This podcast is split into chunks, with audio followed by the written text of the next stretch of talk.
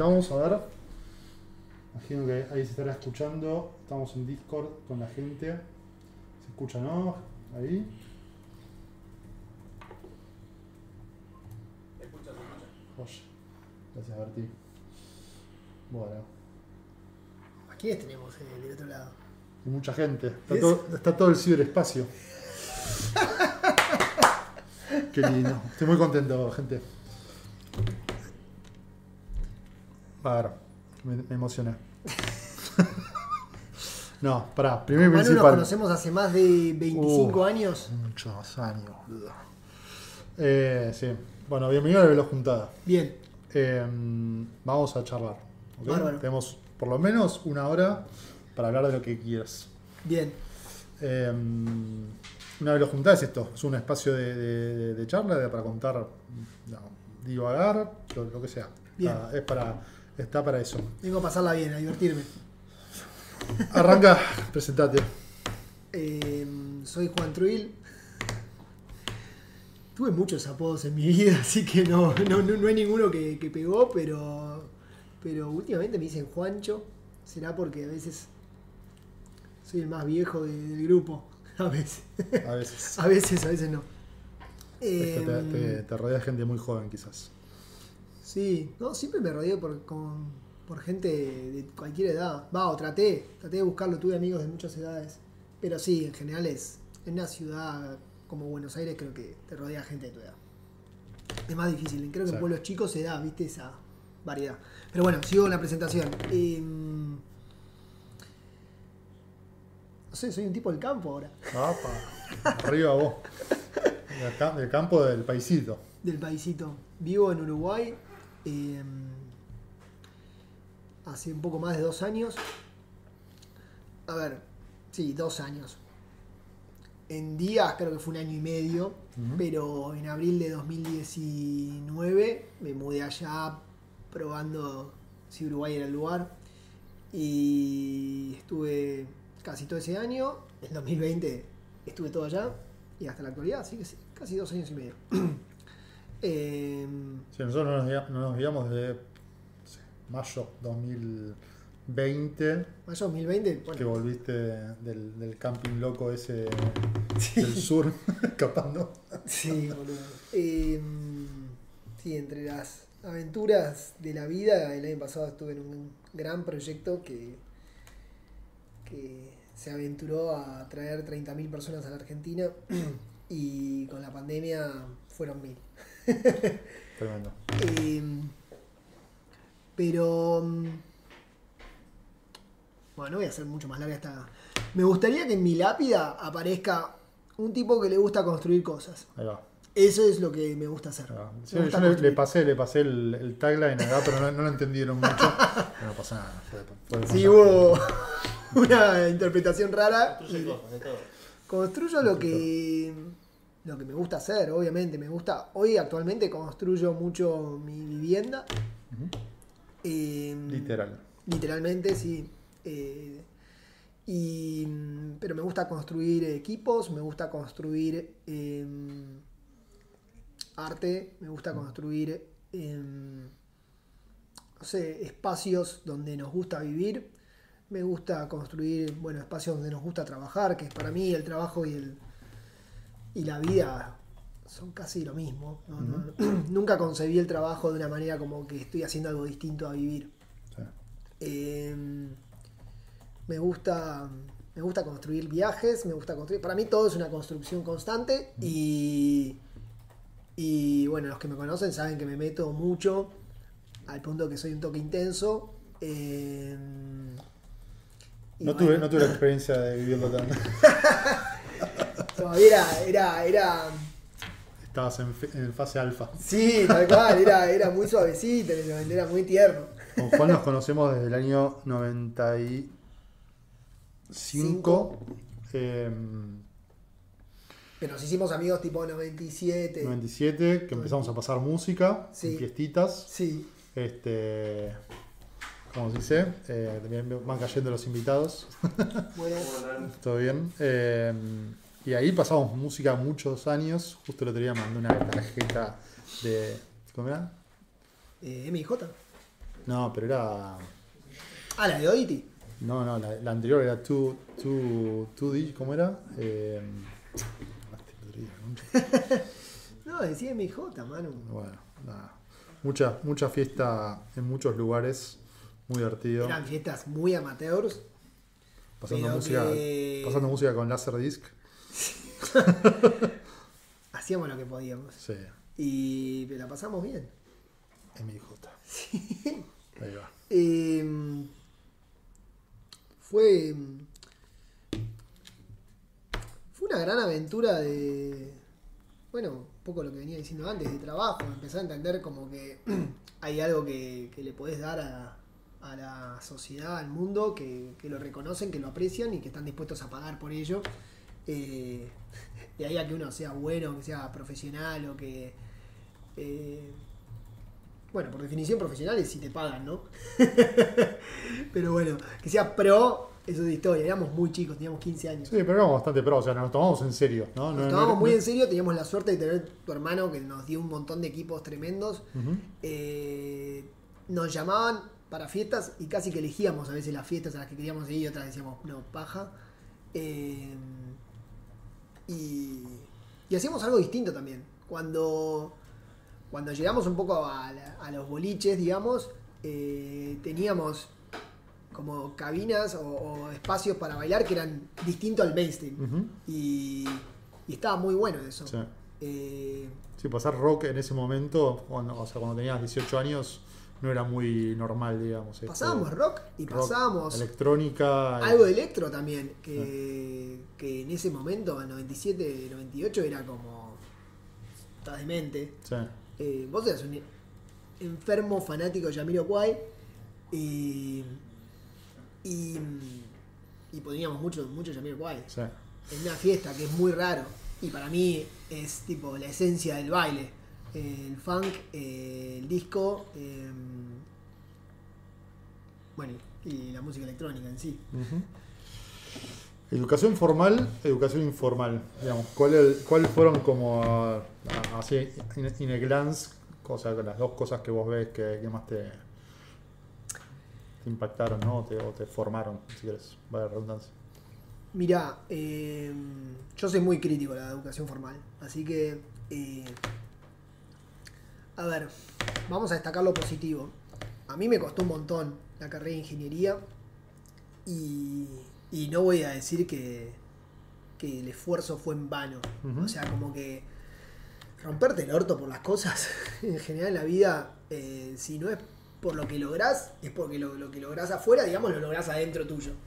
Y eso está muy bueno. Eh, pero creo que aprendí mucho más eh,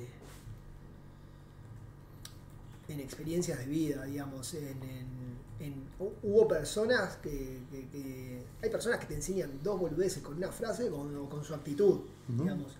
Y, y tuve muchísimo más de eso fuera de la universidad que dentro. De hecho, mis profesores, la gran mayoría, me dieron bastante vergüenza. Eh, ojo, Saludos. no hablo por todos, No, hablo no, por, eh. por, por la mayoría, pero a ver, ojo, eh, los veo también. eh, No por todos, pero por la mayoría. los veo, a ver, víctimas a ellos también de un sistema. Eh, no, no los culpo a ellos como personas, individuos, digamos, como que fueran malas personas. Eh, eh, veo que algunos sabían lo que explicaban, otros no sabían. Algunos tenían ganas de, de, de- de- de agregar valor en, en los estudiantes, otros no. Y, y yo creo que, bueno, nada. yo- lo- lo- Igual no te pasa que también a esa edad como que no entendés un carajo del mundo y En la universidad, Sí. Como que para mí digo, la, la universidad en sí o la educación formal lo que te da es como una cierta rutina, la resiliencia, decir, tipo, de empezar algo y terminarlo. No, pero Eh, eso es boludo, anda a trabajar y también te lo da. O sea, te Sí, ponen a patar no, el orto. no, es verdad, es verdad, bueno, o sea. ¿para qué vas a invertir 6, 7 años de tu vida eh, garpando por, por eso? Sí, sí, está bien. O sea, por el estatus. Si el debate va a ser educación formal, porque esto lo, lo discuto casi todos los días, formal eh, sirve o no sirve, tengo una cantidad de argumentos por los cuales no sirve, que a veces digo, ¿qué carajo estamos haciendo? Sí, bueno, sí, hay, hay- hay conceptos o, o contenidos eh, específicos que quizás fuera de, de la universidad, bueno, quizás en el laburo te lo pueden dar, no sé. un ingeniero en, en estructuras, digo, bueno, yo qué sé, los arquitectos Pero, a ver, aprenden, digo, construyendo casas afuera de la universidad, claramente. Digamos, es ¿no? que eh, eso evidencia de que la universidad, a ver, mi universidad particularmente, hace un muy buen filtro. Muy buen filtro. O sea, loco, si no está para romperte el orto y no tenés cierta capacidad y encima la tenés que agarpar y costaba caro en su momento, eh, medio que para afuera. Claro. Eh, y, y no es menor hacer un filtro en la sociedad de quienes están aptos para X. eh, lo hacemos todo el tiempo. Eh, cuando elegís un electricista para, para algo o cuando elegís, eh, no sé, a, a tu pareja, yo qué sé. Eh, en eso la universidad era muy buena y creo que, que teniendo un pool de 40 millones de habitantes o más, porque la universidad digamos, podía traer hasta estudiantes de otros países digamos, de la región y obviamente si haces un buen filtro tenés gente increíble. Muy distinto es que el valor agregado que genera la universidad, o sea, eh, o sea que convertamos esos estudiantes de 17 años en tipo ingenieros de primera para el mundo. En esa parte yo creo que dejaba mucho que desear mi universidad. Eh, y creo que en general gran, gran parte del sistema educativo de, acá. Pero, ¿Qué es lo que más le criticas? O- Que los o- primeros tres años están bárbaros. Los primeros tres años de ingeniería son los casi mismos tres años que se dan hace 20 años y que se van a dar dentro de 20 años. En matemática y física Claro. de Newton, de. Sí, sí, las bases. Digamos, sí, o sea. no, no. indispensable. O sea, en, en la medida que el mundo siga siendo el mundo, Claro, si las leyes de la, de la termodinámica no cambian, es que medio como que siempre seguimos descubriendo cosas, pero están más allá de lo evidente. sí, sí, bueno, están, están basadas en eso. eh, eh, es difícil encontrar eh, cosas nuevas. Ahora, cuarto y quinto año debería ser un momento de, de proyecto, de encontrar gente zarpada que te diga, che, boludo, podés, podés emprender. Claro. Podés emprender y... y- Igual el elite, el elite, sorry, bueno, le voy a decir, el elite va- es bastante emprendedora, digamos, o, o tiene una, una cultura pero es emprendedora. a bastante- pesar de... No es porque la universidad lo fomente. De hecho, cuando nosotros empezamos a emprender, en el 2007 éramos unos pelotudos. Claro. ¿Cómo no vas a trabajar a Techint? ¿Cómo no vas a trabajar a Microsoft? Eras el raro. eh, mi, co- mi, mi socio eh, en su momento eh, tenía que presentar en, en informática eh, su, como un proyecto final y la, y la directora de, de la universidad no, no medio como que no quería que presente de Streama como un proyecto final. me estás jodiendo. Obvio que no. Pero está, a ver, bajo la lógica, Sí, sí, industrialista, digamos. o sea, también que, de vuelta, el ITBA es una universidad que nació de la Marina y que la bancan muchas em- empresas grandes. Claro. Un emprendedor es algo que tipo es un vago que no quiere trabajar. Un outlier, sí. O sea, no, no, no se trata de, de, uh, qué bueno, invertimos, o sea, ponen mucha plata en becas, ponen mucha plata en, en, no sé, laboratorio que lo desarrolló IPF. Eh, y un montón de plata sale ese laboratorio. Si el pibe no va a laburar IPF, ¿para qué te poniendo plata? Claro. o sea, Bueno, pero yo creo que igual siempre, digamos, a ver, naturalmente es como, viste, esas curvas que donde la- las pelotitas se van acomodando siempre en, en una forma. Hay gente que le gusta trabajar en, en- en corporaciones y hay gente que no se siente cómoda trabajando en corporaciones, ah, ¿no? definitivamente. O sea, Yo no estoy diciendo que emprender sea lo que tienen que o- hacer. obviamente todos. que, digamos, la, la educación es, es difícil hacer como... No sé si es difícil, quizás nunca se hizo, el ¿no? video no está. No, está, está. Sí, sí, está. Ah, está, está. Seguimos. Perdón. Estamos, estamos. Em, No, no, no, pará, pará. No quiero caer en la. que parece que emprender sea la, la única opción y la mejor. Ni en pedo. Ni en pedo. O sea, trabajar en un buen lugar me parece lo mejor que te puede pasar en la vida. No importa si es chico, grande. eh, un lugar que te identifique, un lugar que te motive, Sí, un que- lugar que- que tengas grandes compañías de trabajo. que te da herramientas y te haga Sí, crecer, ¿no? obvio, obvio. Che, y mencionaste 2007, eh, ahí, ahí empieza tu carrera emprendedora en tecnología. Sí, sí, estaba haciendo una pasantía, eh, mi segunda pasantía. eh, era común en los últimos años de la carrera que, que, que- hagas una pasantía de, como que trabajabas durante el día, seis horas o cuatro horas.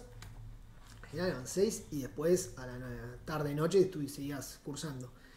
Y, y, y renuncié a esa pasantía que en ese momento era una locura total. Eh, cuando te pagan bien, trabajas en Puerto Madero, re canchero. Y, y mi vieja me dijo, me acuerdo, eh, cuando le conté, estábamos eh, en la escalera de un subte de la línea D, creo, me dijo, sos un pelotudo, con esas palabras. Eh, porque era medio, sí, era tirarte muy al vacío. Y, y ahí, sí, con, con Ricky y con Marto empezamos Streama, eh, que nos llevó muchísimos años. eh, eh, no sé, volví a tener un sueldo como el que tenía antes. y, y, bueno, eso, ah, a ver, eh, hizo que de alguna manera a los 35 no, no tenga que seguir trabajando como, Claro. Como, Sí, hoy, hoy justo me. antes. Hoy fui a una charla y me preguntaban, digo, ¿qué, ¿cuán difícil fue armar velo, no? Mm. Eh, haciendo un, un poco un paralelismo con, con, con Streama. O sea, que, ¿cuán difícil fue armar Streama? ¿En qué se mide, boludo? ¿En Jules? Eh, no sé, para mí tenía tanto significado lo que hacíamos, o sea, y me veía solamente trabajando ahí que no, no, no. No sé, o sea, yo no soy padre, pero me parece que fue lo más semejante a lo que hice en mi vida. O sea, eh, yo trabajaba fines de semana, feriados, eh, no tenía horario de nada. eh, y todo lo que hacía tenía sentido y ahora a la distancia digo, qué, locura, ¿no? Eh, no sé, era amor, boludo. Yo creo que las cosas se hacen con amor o no se hacen, ¿me entendés?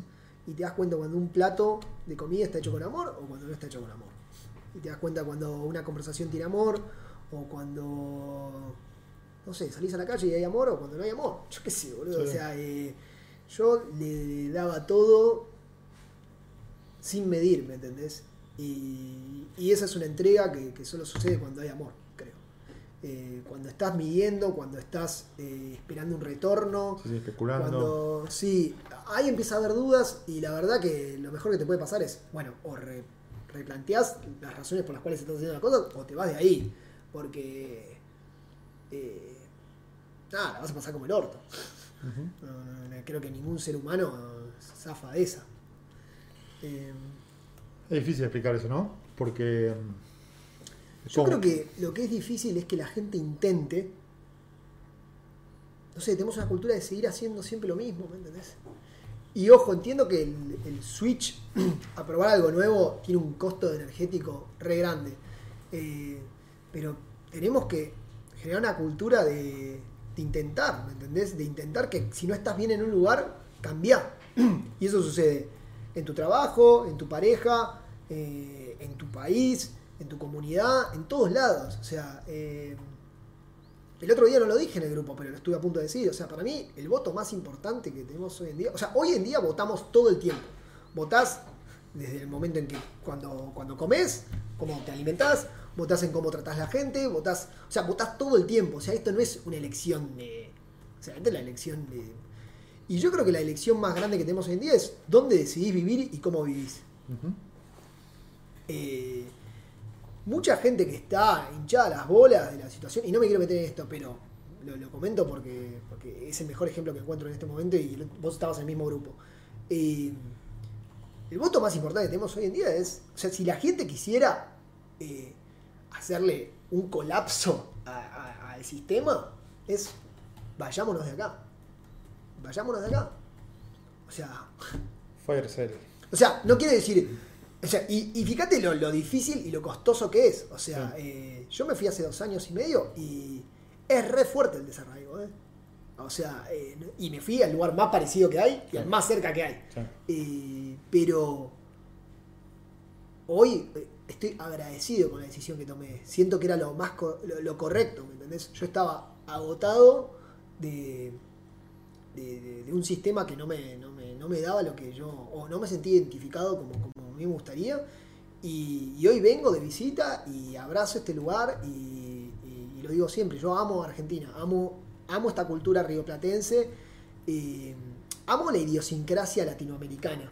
O sea, creo que es algo que, que nacés acá y lo entendés y, y si no estás acá es difícil que conectes. Sí. Pero, pero bueno, no quiere decir que porque lo ame tengamos que estar juntos en este momento. O sea, me encantaría que este país o esta ciudad sea tan linda como a mí me gustaría que, que no me tenga que ir. Y que solamente vayas de visita a Uruguay o que vayas de visita a Asia o Europa, donde sea. Eh, ¿Crees que se puede hacer algo por el país desde afuera? y, sí, obvio. Eh, eh, ¿En qué sentido vos decís? ¿Ir a votar a la, a la embajada de Coso? Ah, yo creo ¿Del lugar donde estés? Obviamente el tema del, del- del voto y eso es, es importante porque digo, elegís de una manera... Sí, O sea, pero no sé, no sé cuánto, cuánto incide realmente el voto de uno eh, al final del día.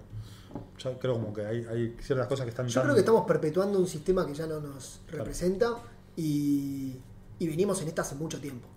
Yo creo que ya, ya creo que, yo desde afuera ya digo tipo, ya lo veía acá. Y cuando te vas y te alejas un poco, y ni te digo cuando te vas a vivir al campo, cada vez que vas a una ciudad es muy fuerte lo que sucede. El nivel de violencia que estamos dispuestos a tolerar en una ciudad cualquiera del mundo ya es muy grande. Sí. Ni te digo en Buenos Aires. O sea, es una ciudad sumamente violenta. Ah, pero a nivel de San Pablo, Nueva York, no sé, o sea, ciudades... Sí, mega- pero mega ninguna locas. que tuvo un año y medio con la gente encerrada, boludo. O sea, ¿de qué me estás hablando? O sea, No, obvio. eso es terrible. Es terrible, o sea, no nos damos cuenta lo que es privarle la libertad a la gente. Es gravísimo, es muy grave. Es tipo de las aberraciones más grandes que puede hacer un sistema totalitario en cualquier lugar del mundo, en cualquier momento de la historia. Es gravísimo, es muy grave. Y, está, y hemos aprendido a tolerar eso. A mí me parece tipo... Bueno, pero yo creo que la, la política del miedo en general, lo que sucede o termina generando es eso, ¿no? O sea, por un lado, como ciertos fanatismos y, y a, a- a- a través del miedo aplacar cualquier tipo de intención de que la gente se pueda, o sea, no, no quiero decir sublevar, pero tomar decisiones propias, ¿no? Este, hay gente que está muy cagada en las patas to- todavía Obvio, hoy. obvio. La gente tiene miedo, obvio. Un- un año y, y utilizan de- el miedo a favor para que, para que la gente haga lo que ellos tienen ganas de hacer. O sea, eh, el miedo es una fuerza gigantesca. Sí. Con miedo haces cualquier cosa, haces bailar a cualquiera. La, la otra vez yo dije, Sí, digamos, como obvio. que no, yo digamos, era una persona que no tenía miedo, me decían que, que era la- Igual para, no te respondí la pregunta anterior. Eh, ¿Qué se puede hacer desde afuera? Yo creo que, volviendo un poco a lo que decía antes, cualquier persona que no se siente cómoda en un lugar se tiene que ir. O, pre- o, o pará, o propone un cambio, o si no se va. Yo creo que las personas que no se sienten cómodas en Argentina y pueden hacerlo, se tienen que ir. Creo que el jaque más grande que va a tener este país es cuando un grupo grande de personas que mueven al país se vaya. O, o- puede ser, o no van a trabajar y se quedan en su casa, que sería una, una, una- rebeldía muy grande que no creo que logren, o que elijan vivir en otro lado. Obviamente eso tiene un costo gigante, y una vez que te instalás en otro lado, no es que te instalás diciendo, ah, bueno, es para después volver. No, obvio, entiendo. Pero yo creo que...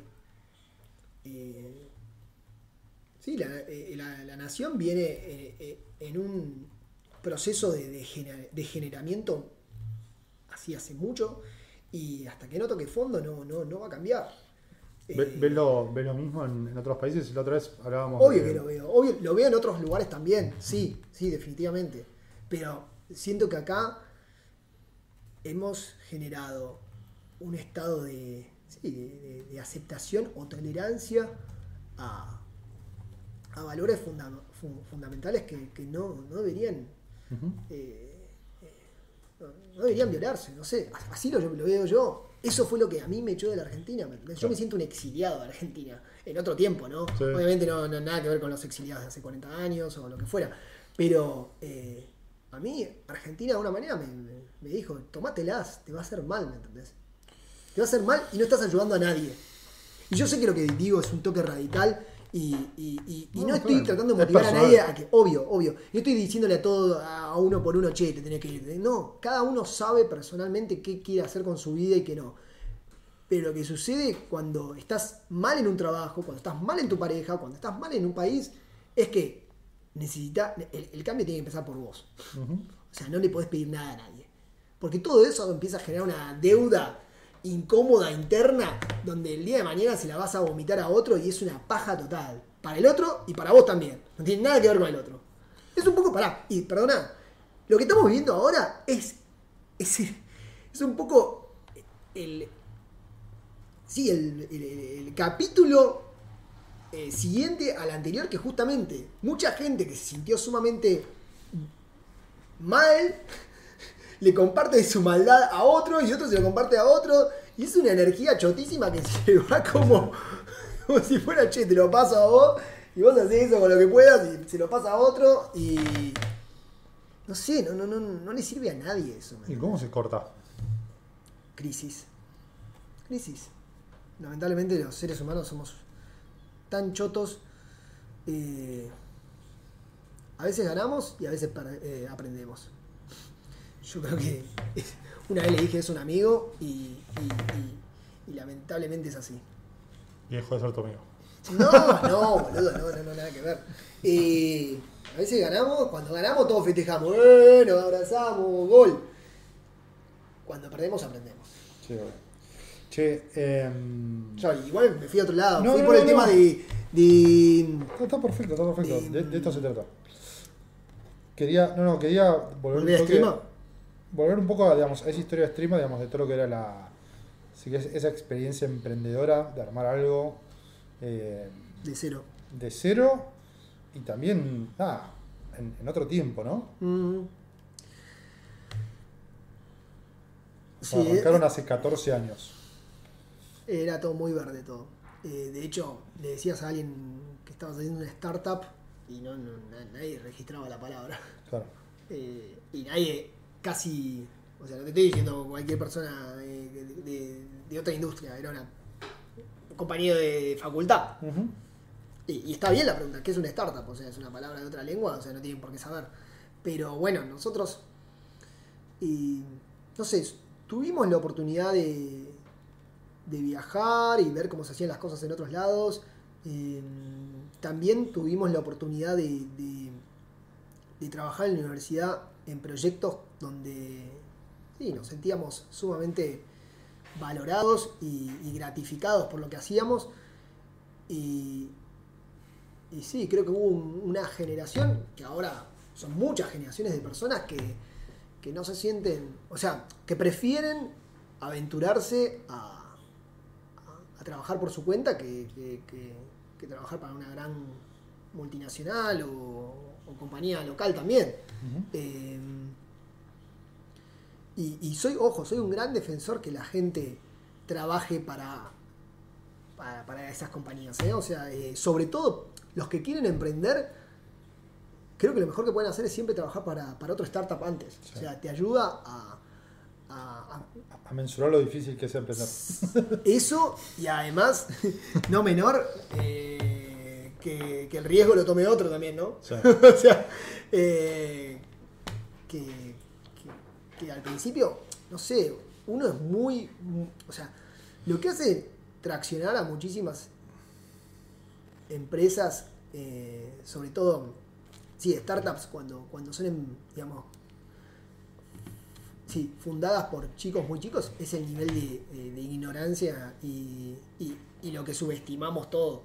Porque si realmente lo pones en la ecuación, no se te ocurre ni en pedo. Igual para mí es, un- es como una ventaja. Ah, O sea, obvio que lo es, obvio que lo es. Porque obvio que lo si es. uno supiese todos los riesgos que tiene que tomar y todo, es como que te quedas. No, no, eso definitivamente. paralizado, Eso ¿no? definitivamente, pero es, es desmedido, a veces, muy desmedido. O sea, eh, Bueno, pero para eso también está bueno emprender de joven, ¿no? O sea, que tenés menos que perder si querés. sí, sí, sí, totalmente, totalmente. Yo siempre lo digo. O sea, definitivamente. O sea, pero esto no, no lo decimos nosotros. O sea, si vos lees a Paul Graham, o sea, él se cansa de decir, tipo, emprendan jóvenes, emprendan de esta forma, no tenés nada que perder, eh, vivís barato. O sea, cuando empezás a crecer, el nivel de comodidades. Sí, y- strings attached, o sea, ¿no? Sí, obvio, obvio, ya o vivís en pareja o, o ya, no sé, eh, te pagan muy bien, renunciar es más difícil. Ah. Y no, emprender joven es buenísimo, lo mejor que te puede pasar en la vida, pero no, no, no es menor. O sea, o sea a, cua- a cualquier edad creo que tenés ventajas y desventajas. Che, pará, no, no contaste qué es streama. Dale, eh, Streama es actualmente y en los últimos 10 años no comenzó así. Ah, ¿Cómo comenzó? Ahora esa no. Eh, bueno, actualmente es un sintonizador de radio online. O sea, eh, Número uno del mundo.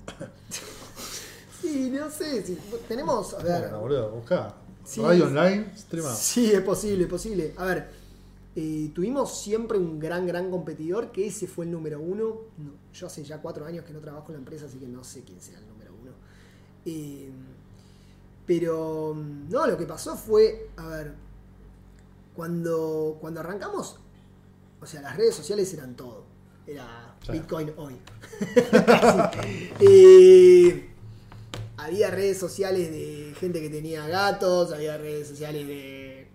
Bueno, muchas de ellas eh, llegan hasta hoy, ¿no? Eh, pero había redes sociales de todo. Y nosotros dijimos, che, ¿qué onda? Un medio tan social como la radio, que, que- que no exista la posibilidad de vos escuchar cualquier radio del mundo y puedas conectar con, con, con tus amigos o con gente que está escuchando el mismo programa. O sea, esto que está pasando hoy ahora en Twitch o en otro lado, era exactamente lo que nos imaginábamos. adelantados. Sí, tan adelantados que... Sí, el timing en el startup es todo. Obvio, obvio que lo es, pero mm, si lo pensás, radio.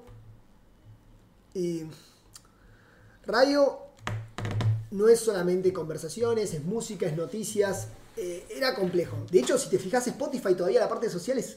O sea, estamos hablando del 2021, 14 años después. Una cosita finita al costado, como que no le. Como que quieren digamos, eh, coquetear con lo social, pero no se entiende para qué está. Claro. o, o no se la juegan, pero tampoco lo sacan. Claro. Entonces es como que un real estate que tenés ahí a la derecha que tipo, ¿qué pasa? ¿Sirve o no sirve? Nadie está entendiendo bien qué está pasando. Pero bueno, Spotify es 100% música. eh, Streama era una red social de oyentes de radio. Nosotros habíamos pensado en la posibilidad en que esto, que, una conversación se pueda integrar online, eh, una conversación, digamos, offline, online, y que, mm, y que nada, la gente pudiera comentar, que la gente pudiera eh, interactuar.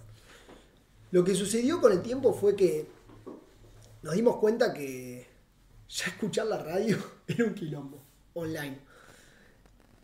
Internet, a ver, cuando se concibió, o sea, pensá que nosotros empezamos este proyecto cuando los celulares no existían casi. O sea, no- los celulares smart no existían como hoy existen. O sea, no, existía el concepto. Literal. De hecho, el iPhone se lanzó 2009. en el 2000 2009. Sí. Y, y el App Store después. Sí. O sea, eh, entonces, en 2007 la web era lo que reinaba y, y todo corría bajo el browser. Reproducir un stream de radio en un browser, o sea, eh, Internet no había sido conseguido para reproducir audio y había un montón de códex, un montón de, de plugins, un montón de cosas que necesitabas para. Y las radios, como no había habido un Apple o alguien que haya bajado los lineamientos de cómo se, se, se reproduce un stream online sobre un browser, Ni siquiera, yo creo que ni siquiera está YouTube todavía. O sí. no, sí, sí, sí. YouTube 2000. Sí, no, YouTube creo que Google lo compra en el 2004. Ok. Creo, si no me equivoco. No, no, YouTube es increíble. O sea, YouTube, yo me salgo al sombrero, esos chabones. Otra liga. Ya, otra liga cuando no 2000 era. 2005 nace. Ah, entonces 2004 empezó. Ok, Sí, 2005. qué flash. Bueno, pero. Sí, una locura. Entonces, no, tenía muy mal la fecha. sí. Bueno, em, reproducir un. O sea, integrar a todas las. O sea, ¿qué pasaba? Las radios tradicionales AM y FM em, tenían su página web o había, no sé, un gerente que decía, che, tenemos que tener una. una un, un reproductor online o algo así. O sea, no era relevante en ese momento todavía para las radios, o sea, cualquier radio eh, de la ciudad eh, estar online. Pero bueno, ya a partir de ahí empezaba a haber un 5, 10, 15% de gente que lo empezaba a escuchar online, los, los servers de las radios se caían, era todo muy malo, muy precario. Imagínate nosotros que queríamos integrar a todos esos radios en un solo, un solo portal o sitio o, o sí, o, sí, plataforma web. Eso fue complejo y, y bueno, tratamos de concentrarnos en un solo problema. Eh, la parte social sentíamos que iba a venir después y la realidad es que nunca vino después. O sea, hoy sigue siendo un simple sintonizador al punto que a la app, eh, cuando la lanzamos en el 2012 o 13, eh, le llamamos Simple Radio y, y un poco cuando hacíamos nosotros nuestros estudios de usabilidad y todo es la radio una de las razones principales por las cuales reina, o sea, por las cuales la gente todavía en el auto se siente y escucha es, es simple, boludo, tipo, pum, te subí, pum, anda. Tipo, ta, ta, ta, o sea, Sí, vas sí, cambiando de radio, pero sintonizás y ya está. casi digamos. que ni tenés que mirar. Sí. O sea, tipo, es como que tu mano derecha este lugar donde se conduce a la izquierda es tipo tic y, anda. Em, así que yo creo que la radio sigue siendo como... Bueno, definitivamente, a ver, la radio tiene, tiene eso que decía antes, un componente social muy, muy, muy profundo y muy local y muy, eh, no sé, genuino. O sea, sobre todo la gente que no solamente escucha radio, la gente que le gusta hacer radio es muy particular. Bueno, Estamos acá en el fuego, boludo. Totalmente. Bueno, esto, yo sabía, la gente cuando, cuando empezamos con el proyecto pensaba que era tipo, no, porque la radio va a morir. Y yo digo, sí, tradicionalmente va a morir, pero esto no va a dejar de existir ni No, en pedo. La gente necesita transmitir la palabra. Eh, es que esto sucedió siempre, ¿me Sí. entendés? Eh, ya sea alrededor de un fuego y todos bailando, o, o hoy a través de internet. O sea, eh, y, si es on- y si es, digamos, en directo, mejor. Pero si es en diferido también funciona, ¿me entendés? No tendrá, viste, lo que era antes, que millones de personas estaban conectadas al mismo tiempo, aunque lo tienen en algunos eventos o sí, espectáculos. Eh, pero pero sigue, sigue teniendo valor, ¿me entendés? Sigue teniendo valor escuchar a alguien real, que no, no, no, no sea un robot. Sigue teniendo valor, eh, no sé, el feedback de otra persona. Sigue teniendo mucho valor, eh, no sé, el reunirse para, para hablar de un tema en específico. Y bueno, y con los podcasts se ha llevado a todo, a, a- a- a- a series tipo de ficción, se ha llevado a investigaciones, se ha llevado, o sea, la verdad que es impresionante, o sea, nosotros vimos crecer podcast al lado nuestro, eh, al punto que dijimos, che, se viene esta. O sea, radio todo bien, va a seguir existiendo, pero se viene esta con toda. Nosotros veíamos eh, ver las métricas, che, esto es una locura lo que viene ¿Cómo, cómo, cómo, claro, o sea, desde el sombrero de la radio, ¿cómo definís podcast?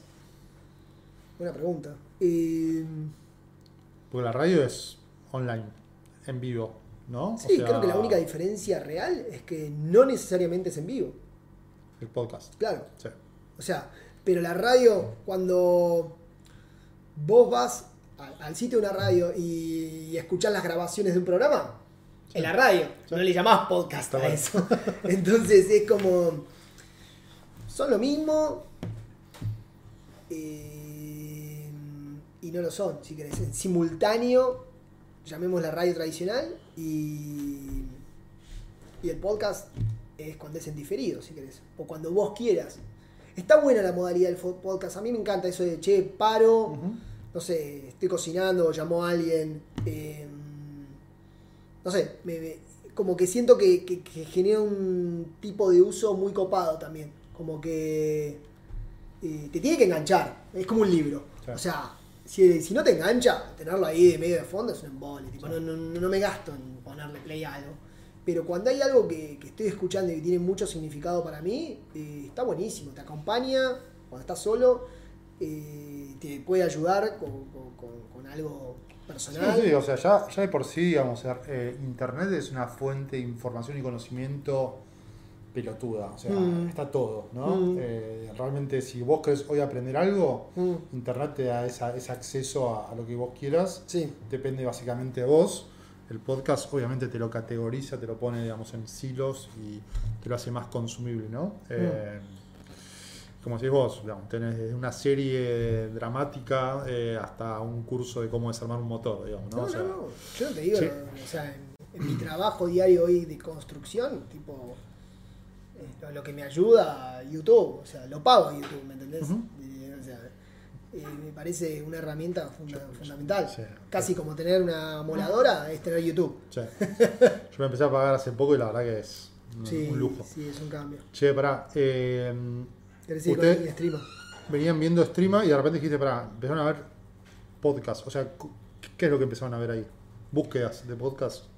¿O, o qué, era, qué era lo que les aparecía? Pasaron dos co- pa- pasaron varias cosas. O sea, nosotros nos volvimos muy buenos en la web y, y en rankear bien alto en la web. O sea, lo que nos dimos cuenta es que la, la gente quería escuchar la radio y buscaba en Google.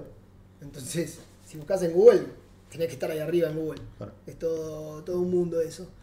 Y, y como nuestro principal competidor se volvió muy bueno en el App Store y en el Play Store, eh, nosotros, pensá que estamos hablando, sí, 2011, 12, De hecho, todavía era una. Sí, era muy incierto qué iba a pasar si, si, si el mundo mobile iba a tender a, a hacer más de apps eh, nativas o si iba a ser un mundo más web como, como, como desktop, ¿no? O sea, nosotros en un- es muy loco.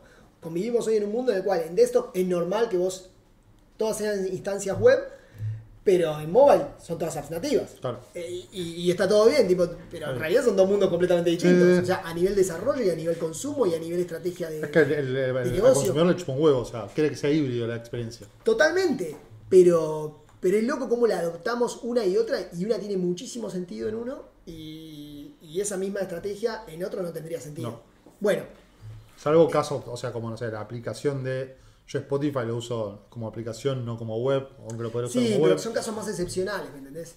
La gran mayoría del. tra- de, de- de- de- sí, del, Sí, incluso, consumo web e es, incluso digo, es hay, sobre el browser. hay, hay aplicaciones que son aplicaciones en web, en, en la compu, que son web, tipo, no sé, Slack o, Sí, o sí, Figma o sí, sí, sí.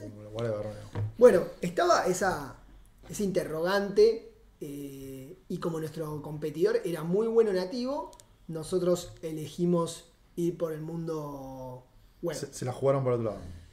Grave error. Grave error. Grave error que pará. No solamente, no solamente nosotros cometimos. La mitad de la industria, Facebook cometió ese error.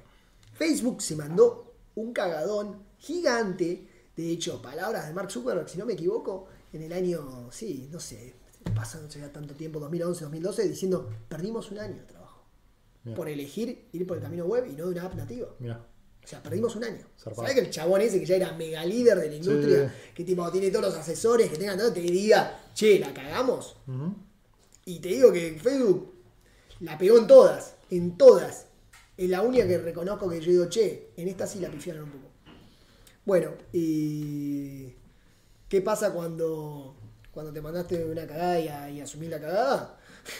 ah, boludo, o sea, ponele huevo porque hay que. Hay que. Hay que, hay que hacer el trabajo que no hicimos durante mucho tiempo. Hay que rescatar un año. hay, que, hay, que, hay que volver, a, volver al Y ahí, pasado. ahí un poco la, la, la apuesta fue Simple Radio. Y ahí fue Simple Radio que lanzamos con todo. Y ahí fuimos. O sea, fue tanto el desarrollo mobile que hicimos que hasta desarrollamos una app para, para el Apple Watch, cuando se lanzó el Apple Watch.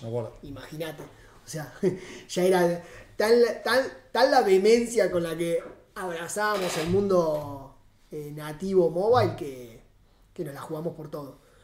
También veíamos las métricas, o sea, eh, el, el nivel de, de- de retención que teníamos en los usuarios mobile nativos y, y, y lo que pagaban los anunciantes era, era otro juego. Era como que, che, bueno, pasaste de tercera a primera. Es otro juego. Y igual, a ver, nunca dejó de ser eh, como menor nu- nu- nuestro, nuestra presencia y el desarrollo web que hacíamos. Y, y fue fundacional tanto para nuestros competidores como para nosotros adquirir usuarios en web. O sea, los usuarios... eh, ¿Es fácil de migrarlos? A ver, nosotros no lo migramos, los migra la plataforma, los miran los Claro. celulares, ¿me entendés? O sea, si tenés un celular que es una porquería, obviamente no vas a migrar pero digo, el usuario que, te, que, que era un usuario recurrente en, en web, digamos, cuando vio que estaba en mobile, Y sí, sí, sí, sí. Y como te decía, la, la posibilidad de mandarle notificaciones, la, la posibilidad de que, de, que, de que la experiencia de usuario sea tanto mejor. ¿qué no hay que hacer en mobile? Bueno, yo no soy un experto en eso, mano. Bueno, pero- ¿Qué no hay que hacer en mobile? tirar un centro a velo. Y. Boludo, yo estoy muy fuera de la industria, no te puedo Bueno, responder eso. dale. A mí Eh, me encantaría que la gente use menos los celulares, imagínate. Se está escuchando. Hace que desconectó el micrófono. no digan esas cosas, eh, online. No, yo estoy en un momento muy distinto al que estaba antes. Y Ya yo- lo ya lo sé. No, no, no, no, no, muy distinto en cómo. A ver, me recuesta, ¿eh? Me recuesta usar menos el celular. Es re jodido. Me- Yo tengo una adicción. Y, y no, boludo, es, es nuestra Coca-Cola o nuestra Sí. tele del momento. O sea, no lo queremos a- aceptar, pero es, eh, es bastante nociva. Y bueno, no sé si queremos charlar de esto y me, me ponga eh, exacerbado como me puse con el tema político, que ya veníamos charlando de antes. Pero, em, pero no, a ver, yo, yo creo que es, es la pandemia de este siglo. Titular. El celular Pará, boludo, te, te digo más, no lo dije, no lo digo hoy, lo dije hace seis años. si buscas mis tweets, el otro día lo dije, tipo, eh, la ansiedad y, y provocada principalmente por, bueno, Sí. toda esta vida conectada, es, es la principal, o sea, es el principal, nadie lo quiere reconocer y todos nos hacemos los boludos, pero bueno, es, es un problema heavy, yo qué sé, o sea, Sí. Che, pará. De mm, Streama estuviste hasta 2017. 2017. Bueno, pará, ahí viene un capítulo, si querés, para completar la historia. Capítulo del hombre en llamas. No, no, no, no, no. Anterior. En Streama, donde. Donde nosotros nos empezamos a dar cuenta que nuestro competidor es muy bueno. Papá, hay birra. Sí, un, un- un vasito, Sí, vasito me con prendo, me prendo, llegó la hora. Eh, donde nuestro competidor era muy bueno, muy bueno, nosotros éramos muy buenos. Y viste cuando te estás dividiendo la audiencia simplemente porque están jugando dos, en un mercado que no era que crecía. Porque cuando hay lugar para todos, dale que va, ¿me ¿entendés? Pero no era un mercado que estaba en crecimiento. Claro. Y en paralelo veíamos venir podcasts que sí estaban en crecimiento. Venía Joe Rogan ahí. Más o menos. Eh, así que. Che, vaso de vidrio. Vamos con este. Sí, sí, para mí sirven el de plástico. Vamos con ese. Toda la lata, boludo. Eh, así que empezamos a desarrollar un producto para podcast internamente que, que nos llevó mucho tiempo de estudio de, de, sí, de- de- análisis de usuarios, de, mm. Eh, de entender cuál era el rol y la forma en la que íbamos a desembarcar. Salud. Salud. Salud, muchachos. Eh, íbamos a desembarcar en, en podcast porque ya, estoy hablando del 2016, ya era. No, no, era, un, era un mundo, ¿eh? ya había buenas apps, no, no, era una boludez. ¿A quién estaba? Oh. Bueno, TuneIn era una, ¿no? Grande. no, pero para, para- Ah, de podcast no. Ah, no, no. En radio Estaba siempre infinito. fue Turín y yo. TuneIn y. y- y En este- podcast estaba. Bueno, estaba la app de podcast nativa de Coso, de Apple. Y había otras. Yo, yo como. Bueno, ahí viene de una parte de divorcio. Porque el producto de podcast. prepárense. Dividir una compañía en dos, donde tu socio eh, se va con un equipo de desarrollo y, y- y los otros socios se quedan con el otro, por más que esté todo bien, no es fácil. Eh. Más o menos, no fue esa pelea y no teníamos ni el talento ni, ni- ni la vehemencia de, de- de Jobs, pero, pero sí, a ver, eh, todos queremos lo mejor para, para todos, pero también para uno. y, y uno tiene visiones distintas de cómo son las cosas. Así que ese producto que desarrollamos internamente se, se convirtió en una nueva compañía donde uno de mis socios eh, siguió desarrollándola, que es hoy de Podcast App, que es una app líder que les va muy bien por suerte. Y Quedaron en Y Combinator, ¿no? quedaron en Y Combinator en el 2018, creo. Y, y yo, bueno, a- ahí fue. Pero realidad, Mar- previo, Mar-. Marto cuando se fue a, a Silicon Valley. y 2017. Yo fui 2000, No, 2016. de- 2016. Yo fui a 2016 Es verdad, y él ya estaba allá. Bueno, eh, 2015 desarrollamos el producto, 2016 Marto ya se va allá, ya empezamos a, a diverger las dos propuestas o a separarlas de alguna manera. Y 2017 es mi último año en streamer, eh, que también fue un año de desvinculación, llamémoslo. Em, y, y bueno, ahí termina la historia mía de streamer, que, que sigue siendo... em, una compañía sumamente, no sé, eh, No, el otro día- que quiero mucho y Sí, que- el otro día funciona, funciona. dijiste algo que es muy interesante, que, que es re difícil, boludo, que es cómo haces para cómo haces para que los founders se vayan. Bueno, no sé si todos se fueron o no, pero que la empresa siga funcionando No, y siga obvio. funcionando bien. no sé, yo lo veo a mi viejo, empresa telecomunicaciones, 40 años y pico, nunca pudieron pegar el salto ese que los socios se vayan y, y que la empresa pueda seguir funcionando, ¿no? Eh, Sí, eh, yo dije, sí, supimos o tuvimos la suerte de tener la, sí, la, la capacidad de, de generar una cultura de trabajo que, que- ¿A qué eso lo atribuís, digamos? que trascendía a nosotros. Recruiting y cultura. Yo creo que sí. Yo creo que sí.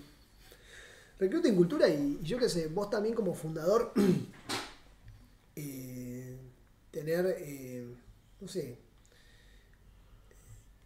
hacerle darle cuenta que, que- que vos no sos la, la compañía, ¿me entendés? La compañía son todos los que están ahí. Claro. Y. Porque si no, bueno, sucede con todo, ¿no? No está Castro, nadie le cree, todos van a hacer quilombo, ¿me entendés? O sea, no está el inventor, chao, para afuera. Se le viene una ahí. Eh, y sucede, boludo, acá también, ¿viste? Lo pongo con, con e- con ese nombre que todos conocemos, pero sucede en un montón de empresas, sucede en un montón de, de, de- de- de- de agrupaciones, eh, ya sea de, con beneficencia sin, sin, sin fines de lucro o, o con compañías. O sea, eh, yo creo que ahí es cuando, cuando se, se miden las cosas.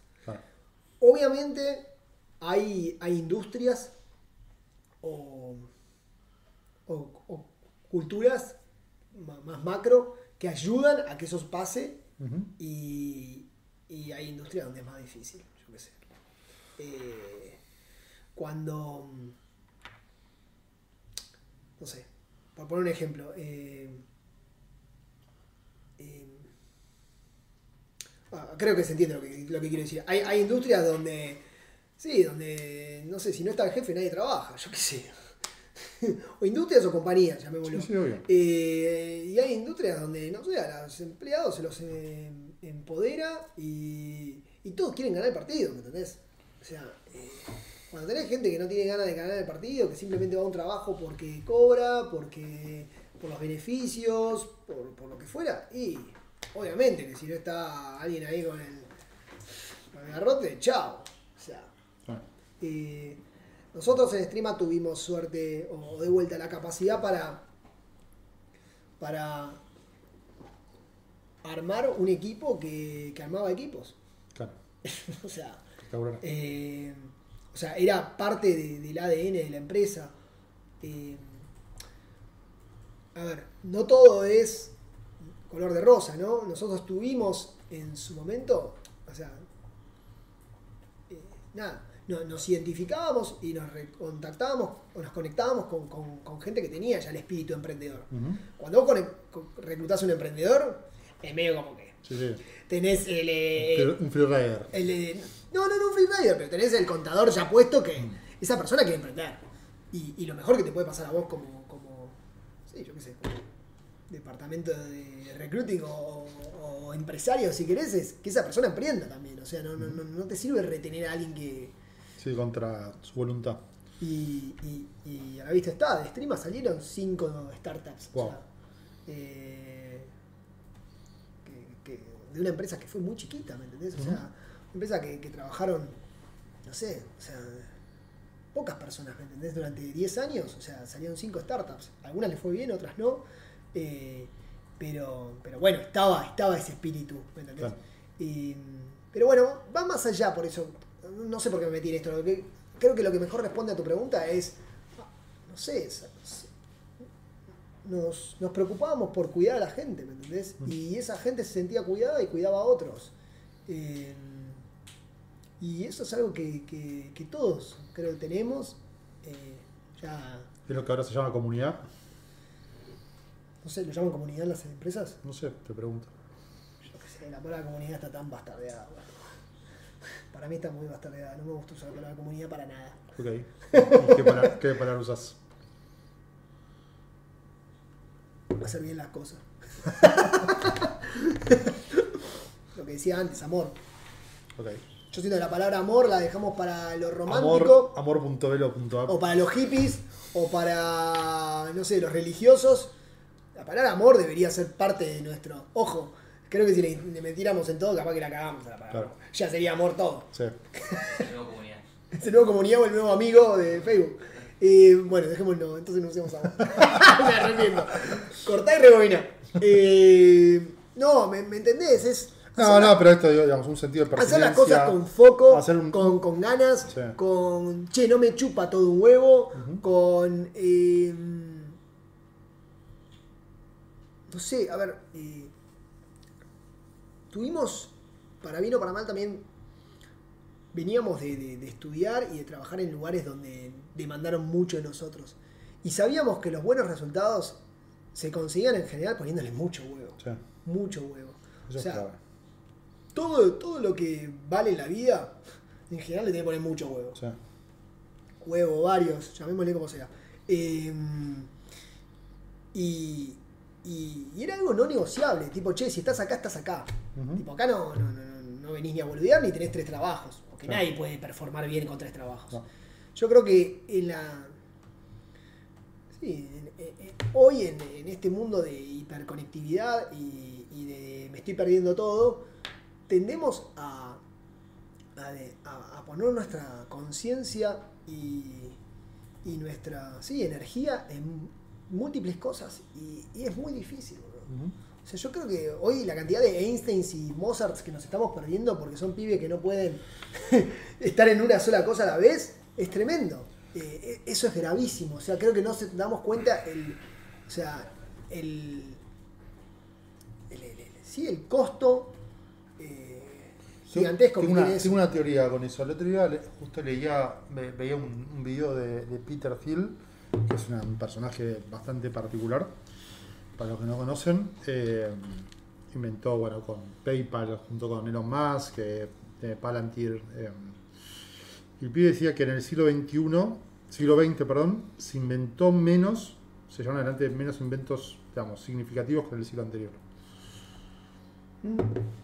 Y yo creo que se tiene, digamos, está íntimamente, es una teoría, ¿eh? La- habrá que probarlo, pero íntimamente relacionada con la cantidad de tiempo ocioso que no tenemos que antes teníamos. Esto, el hecho de divagar, de caminar sin rumbo, de pensar, de tener tiempo libre y estar ocioso, yo creo que, digamos, permitió hacernos un montón de otras preguntas que cuando uno está tan ocupado no tenés ancho de banda para hacerlo, ¿no? 100% de acuerdo. Eh, 100% de acuerdo. Llamalo ocioso o llamalo que se lo dedicas al proyecto. no, no, digo, O sea- pensando en ocio y negocio, ¿no? Negar el ocio, o sea, Mm. es esa cosa como un, un- un ente fundamental también 100% de de la. O sea, yo estoy humano. seguro que. O sea, así como decía, eh, la ansiedad o los celulares son la pandemia, eh, el multitasking Sí, te arruina. es tipo lo peor del mundo. O sea, eh, fíjate si esta conversación nosotros la estuviéramos teniendo y sacaba el celular o no sé, tocan el timbre y no sé qué. Es un quilombo, yo no me puedo. O, a mí no me sale. Tipo, Flor, mi novia, se, se ríe todo el tiempo de que tipo, no me salen ni dos cosas ni en pedo. O sea, pero tipo, el nivel de monotasking que soy, tipo, pero soy torpe, boludo. Salvo cosas como, tengo que reconocer, manejar, es como que ya lo tengo tan incorporado que Manejar el mate ahí, ¿no? más o menos. No, pero a ver, quiero decir es, puedo llegar a multitaskear de cambiar la, eh, la- la- temperatura del auto, ¿me entendés? Eh, pero no me sale mucho más, no me sale mucho más. Y, y lejos de ser una, sí, una, Una debilidad. una debilidad o una, una de- deficiencia mía, digo, qué bueno, porque no, no puedo estar en mucho. Eh, y eso se entrena también, porque es un tema también de, de- de- vuelta, de ansiedad o de impaciencia de los humanos, de quiero estar todo el tiempo recibiendo estímulo y no me quiero aburrir, que es un poco lo que pasa también con los chicos, o sea, necesitan todos aburrirse o ponerle mucho más huevo, ¿me entendés? Cuando no sale, ponerle más huevo. Y cuando no sale, ponerle más huevo. Que a veces el más huevo es, no sé, ir a distraerte, pero volvé, intentalo otra vez. Intentalo otra vez. Si hay algo que aprendí de Juan, de todos estos años que lo conozco, es justamente la resiliencia. No, no, la verdad, o sea, para mí siempre fuiste como el role model de seguir poniéndole huevo a las cosas que eventualmente sale. Y la verdad que uno lo piensa como, ah, es una pelotudez. Y no es una pelotudez darle y darle y darle y darle. O sea, el pájaro, el pájaro carpintero dándole con la cabeza a un árbol, hace un agujero y se hace su casa, digo, boludo. Eh, lo más duro que conocemos son las rocas. Dale al agua un poco de tiempo. ¿Cómo te va a roca? Andá a cualquier playa y fíjate cómo le da. Le da minutos, le da horas, le da años, le da siglos y la roca cede. Se hace arena. Se hace arena, se hace tipo, se pone toda curva, se pone un mo que ya se le pone encima, que no tipo. eh, no, es tiempo y es ganas. Es, o sea, eh, obviamente para que eso suceda, tiene que haber ciertos incentivos o comportamientos que te ayuden a lograrlo. Eh, si dormís como el orto, no te sirve. Si, si tenés un ambiente de trabajo choto, no te sirve. Si comes mal, no te sirve. Si, no sé, si, si, si estás en un- de vuelta, volviendo a lo de antes, en un ambiente violento, no te sirve. Eh, o sea, eh, está, creo que ya sabemos todo lo que necesitamos los seres humanos para que las cosas salgan bien, ¿me entendés? Es increíble, estamos en un lugar donde, bueno, ya está, tenés la receta, hacé la torta, loco. Ujú. Podés hacer lo que tengas ganas, pero si, si te pidieron una torta o tenés ganas de una torta, hacé una torta. Te vas de. cerrás stream o cerrás tu capítulo en stream, Mm. mejor dicho. Streama no se cierra para nada. Claro, no, no. sí. Eh, De hecho, sí, en varios capítulos más que yo no conozco mucho al detalle, pero bueno, eh, Marto se va a desarrollar de Pocas App con, con, con, con J, que era nuestro primer empleado de Streama. Y Ricky se queda en Streama y yo me voy a hacer. No sé qué. Acá estamos. Eh, acá estamos, recalculando. No, hoy por suerte puedo decir que encontré mi nuevo proyecto y ya hace... Sí, dos años que lo encontré. Me llevó dos años. ¿Está bien? Del 2016 a 2018. Y cuando volví de 2018 de, del viaje en bici, eh, volví muy determinado a... No quiero seguir viviendo en la ciudad. Eh, sentía que había muchas cosas que quería cambiar de mí. Como que en proceso con streama y bueno, cuando uno empieza a trabajar y le pega las cosas y te salen mal, como que te empezás a dar cuenta que tenés mucho para trabajar con vos. O sea, como que el proyecto pasó de ser afuera y pasó, empezó a ser más... ¿Fuiste al psicólogo una vez? Nunca. No, te tengo uno para recomendarte muy. Dale, por favor, me encantaría. A ver, y... Es, un, que es- un gran trabajo también, eh, tío. Obvio, que- obvio, obvio, obvio. A mí, No, me, no, ca- no. a mí me, yo cambié un montón. No estoy negado a hacerlo. Siento que tengo tanto para hacer con otras cosas que digo, che, dejémoslo para. No, pero está bueno tener un, guía ahí que te, Ah, obvio, obvio, ayude a abrir un par de puertas. Obvio, obvio, 100%. Este, bueno, ok, y Bueno, eh, lo que sucedió fue que yo hace rato quería ver. Sí.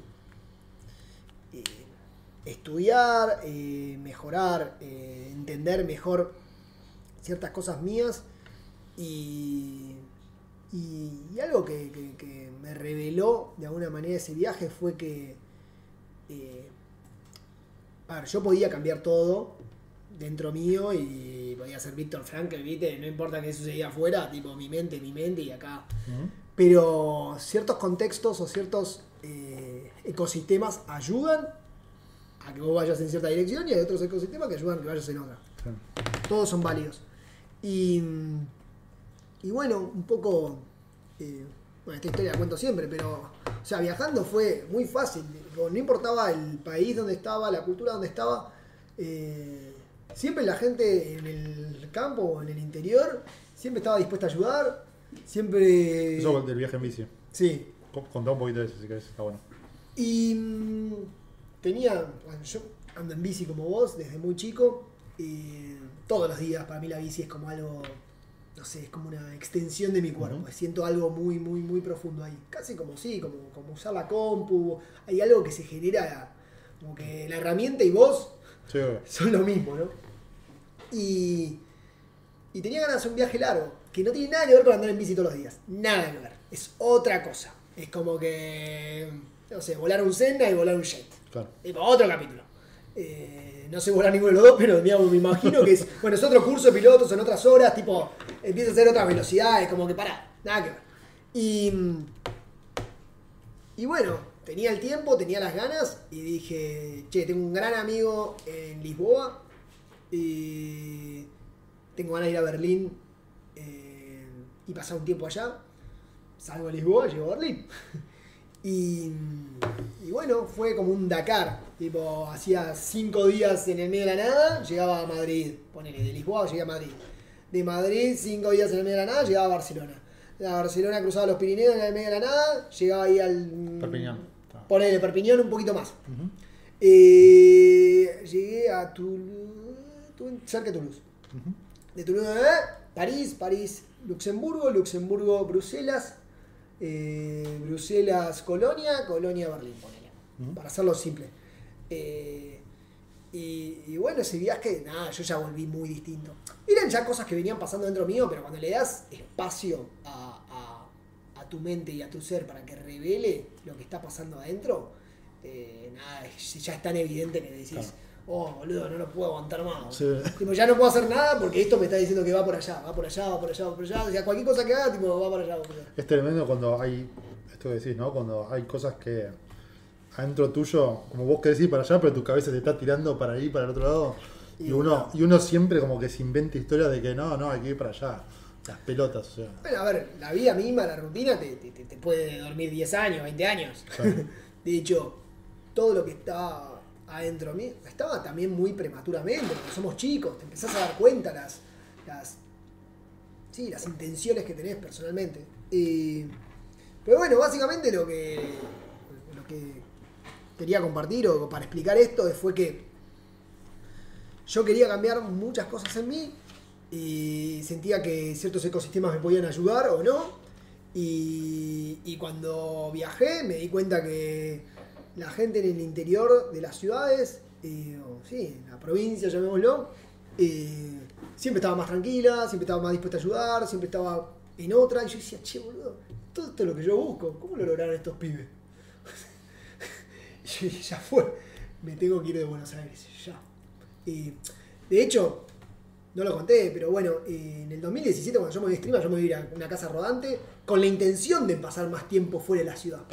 Y, y viví esos dos años y medio, barra, antes de irme a Uruguay, en una casa rodante cancha Carita. Está cerca. Eh, y, y nada, ese es otro viaje, otro capítulo divertido. pero pero lo que, lo que sí volví muy determinado es, ya, quiero salir de la ciudad y vivir la ciudad más de otra manera. Y ya que cambiaba a eso, dije, che, creo que es una buena oportunidad para cambiar de canal con Argentina que me tenía un poco agotado. Y, así que ahí agarro la casa rodante. Pero ¿Argentina o Buenos Aires? Porque para mí, a ver, yo el año No, pasado me fui, cosas. ¿sí? Las dos cosas. Sentía como. A ver, yo tenía una cuenta pendiente conmigo mismo de ir a vivir o trabajar afuera de Argentina desde los 20 y pico. De hecho, quise ir a hacer una, un intercambio en la universidad a, a Europa y medio que por promedio me dijeron: No, flaco, no podés. La pelotudez bárbara. Era gracioso porque cuando venían los de afuera eran, no eran buenos, ¿me entendés? Entonces como que les daba vergüenza. Pero bueno, tenían que agarrar y poner eh, un límite de, che, pueden viajar 30 por año y obviamente yo era los chotos, entonces chao, van, Claro. los, van los que aplican que tienen buen promedio. Me dejaron con las ganas ahí, o me quedé con las ganas ahí. Y cuando emprendí, viajé mucho, pero siempre fue como el hub de desarrollo acá. eh, y, me quedé acá 10 años, puf, se te van 10 años.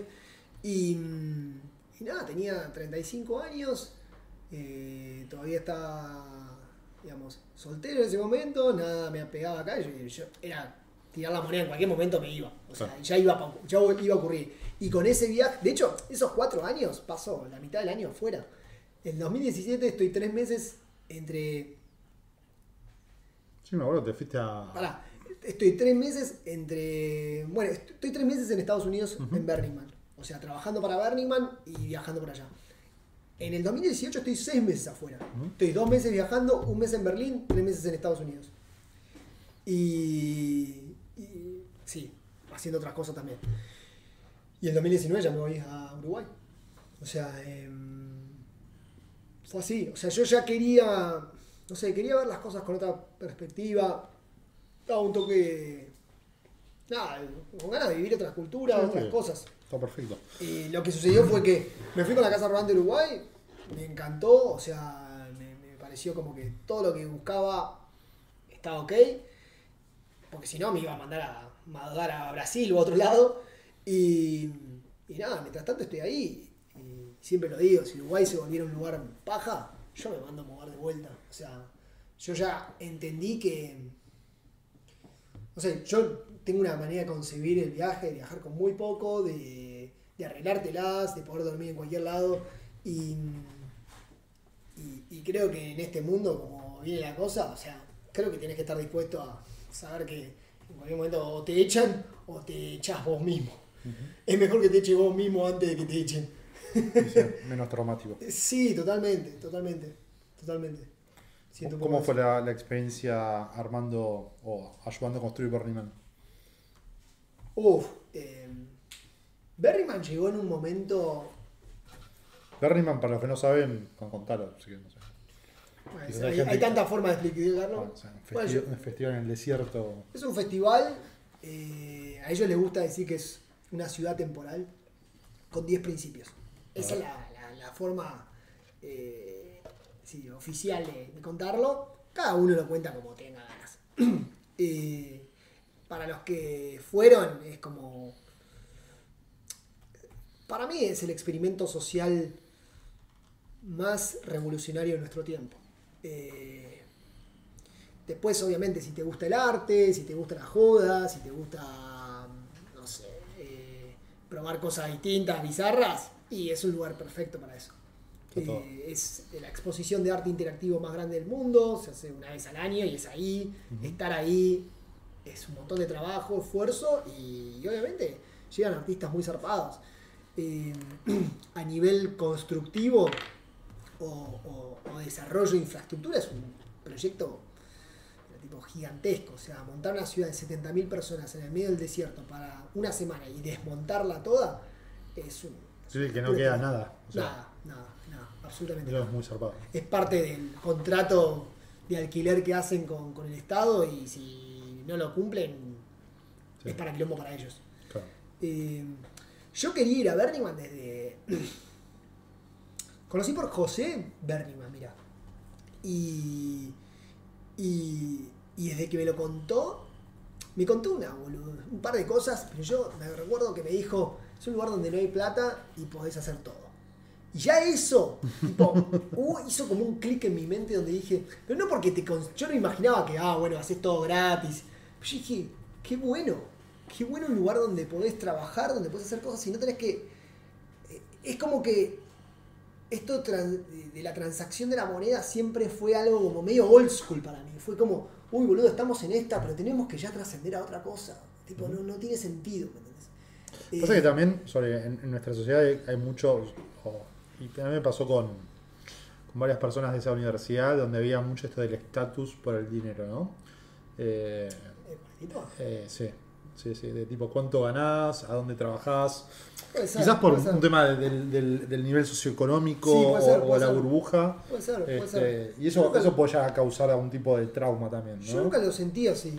Yo sentí que en realidad, eh, no sé, capaz que yo había tenido problemas económicos en mi familia y, y las cosas habían costado mucho, salir de deudas, salir Claro. de, de- de- nada, de poder ir con- a un bar con tus amigos y que te puedas pedir algo igual que todos, ¿me entendés? Claro. Por decir una boludez. Eh, yo no era esa persona. Y, y yo decía, o sea, no, lo- no lo sentía, o sea, no lo podía procesar en ese momento, pero yo decía, esto no tiene ningún sentido, ¿me entendés? O sea, todos somos, o sea, agregamos valor al mundo, debería el mundo proveernos la- la- las necesidades básicas. Vez en el Universal Basic Income.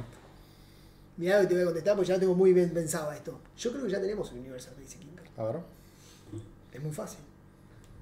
Todo el conocimiento de la humanidad que tenemos actualmente, las capas y capas o generaciones y generaciones de conocimiento que recibimos gratuitamente, es el mayor Universal Basic Income de la historia. Coincido O sea, plenamente.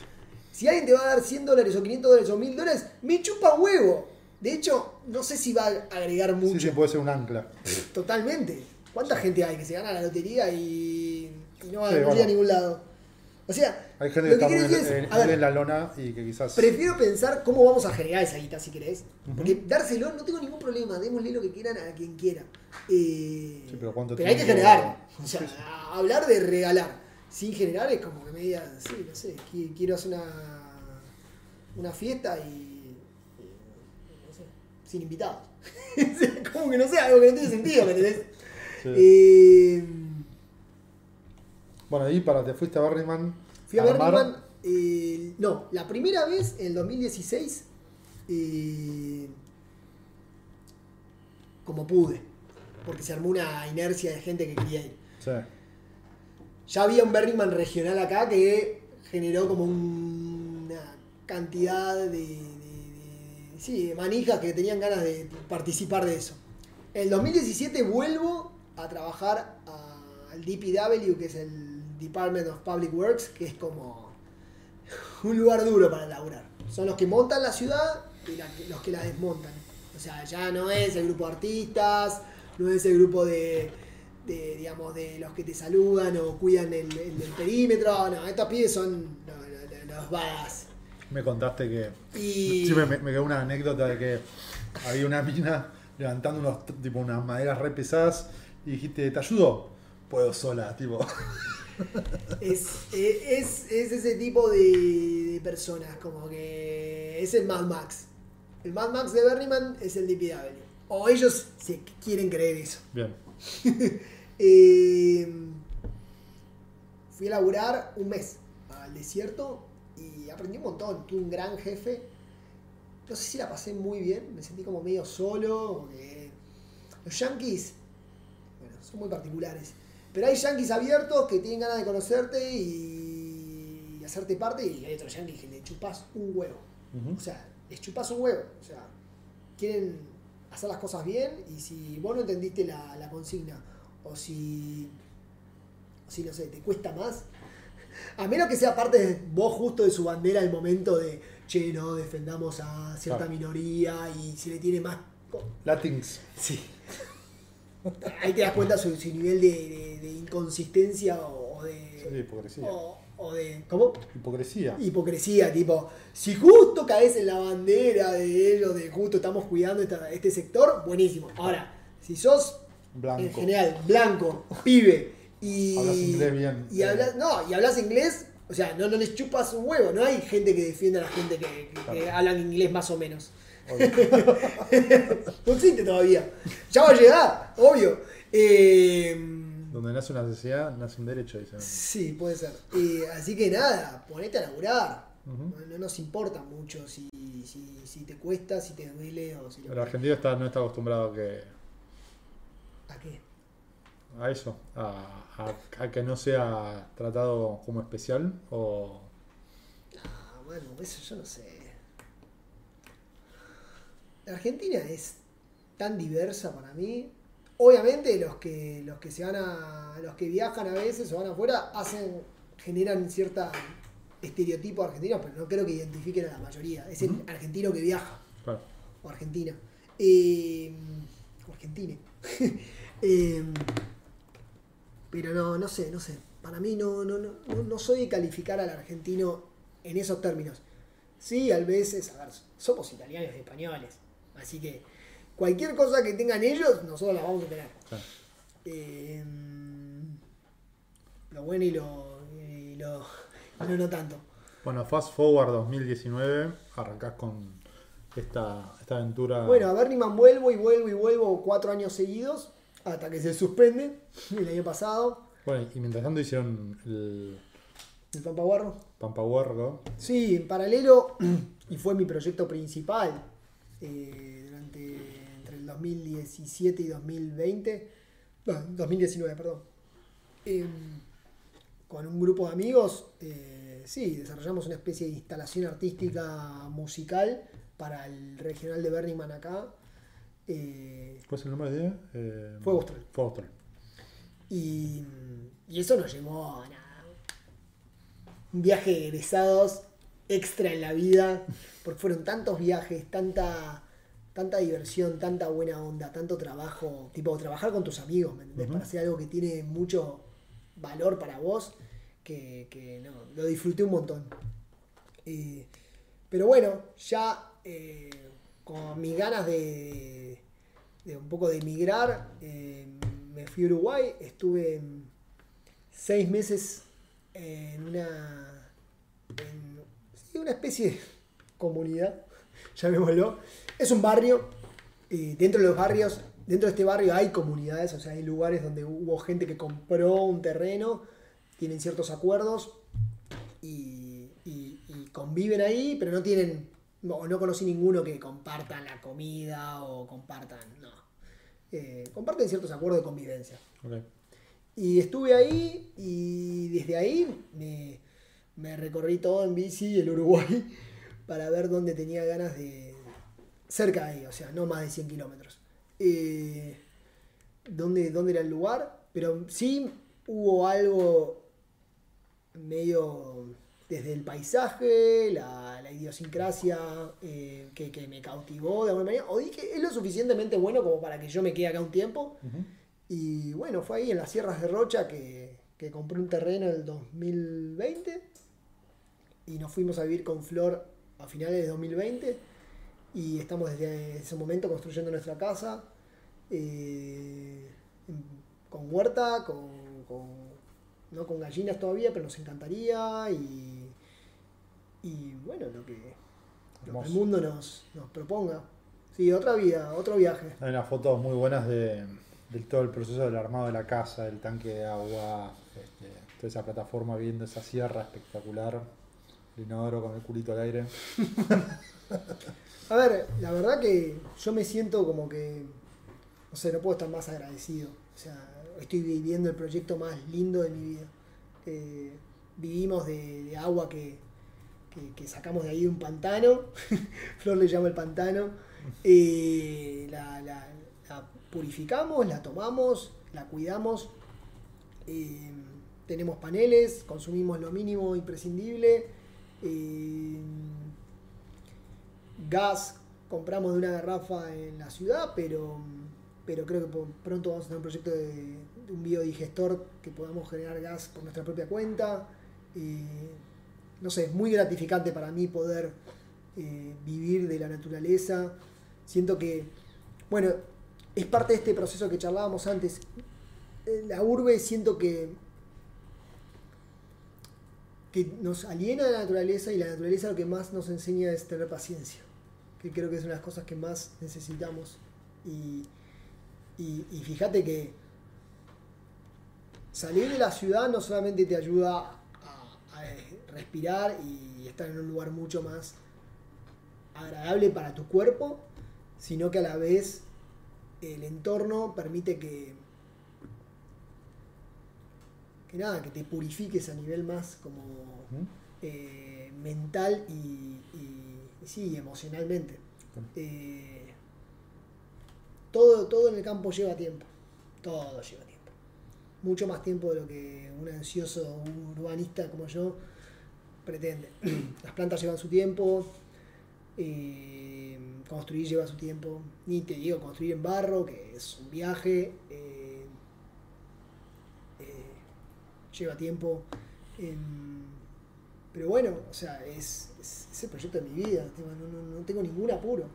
O sea, eh, mi objetivo personal es en 2022, el año que viene, estar viviendo completamente ese lugar. O sea, no voy a. Obviamente no voy a tener el chocolate que me encantaría y tantas otras cosas que, que posiblemente podamos adquirir en una urbe. Eh, pero sí quiero alcanzar un lugar donde yo diga que pueda tener una dieta mínima y, y equilibrada que, que surja de- del terreno que tenemos ahí. Claro. Y obviamente eso es un montón de trabajo. Las hormigas nos cagan a palos todo.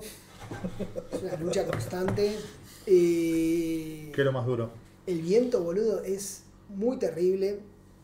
Eh, tenemos una vez por mes, te diría, o sí, cada tres semanas, y 80, 90 kilómetros por hora. Uf. O sea, Se se vuela todo, se vuela todo, o sea, todas las flores de toda la huerta te queda así. Como me pasó alguien y la peinó toda.